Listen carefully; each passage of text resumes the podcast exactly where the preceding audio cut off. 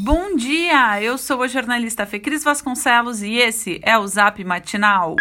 Segunda-feira, 5 de outubro de 2020.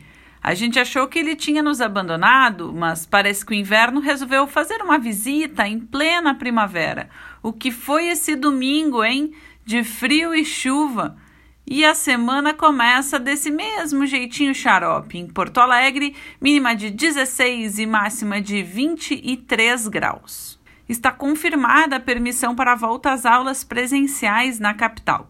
Na sexta-feira, Porto Alegre recebeu a segunda bandeira laranja consecutiva.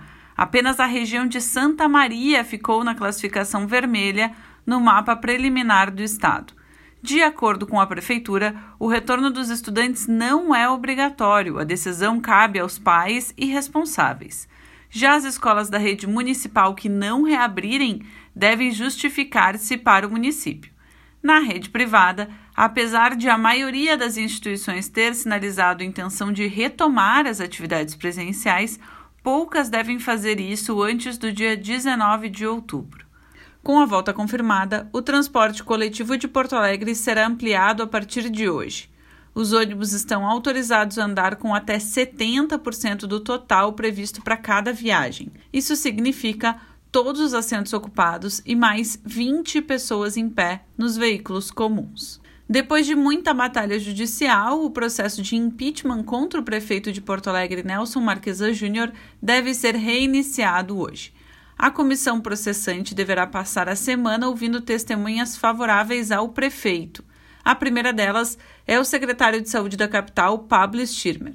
Depois de Stirmer, serão ouvidos o publicitário Fernando Silveira às duas da tarde e a empresária Marta Rossi às quatro da tarde. Quase 90% dos pequenos negócios do Rio Grande do Sul que fecharam durante a pandemia já reabriram.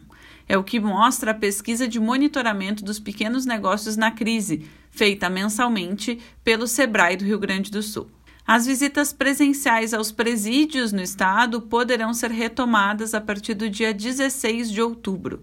O retorno será condicionado à continuação da melhora dos índices relacionados à pandemia.